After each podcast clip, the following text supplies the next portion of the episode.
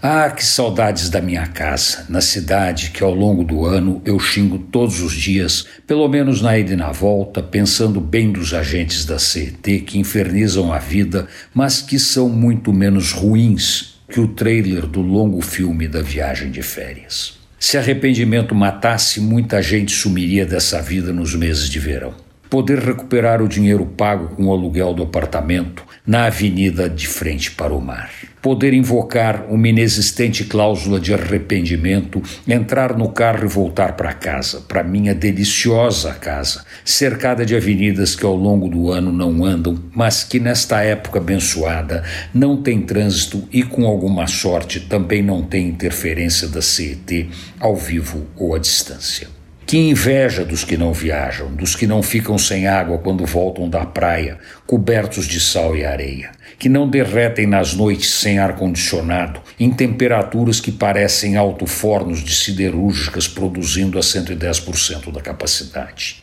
que na manhã seguinte não se instalam na areia da praia, atrás de sossego, mas têm como vizinhos um grupo que gosta de funk e outro que gosta de sertanejo pós-universitário, cada um usando a potência de suas caixas de som para provar que sua música é a melhor.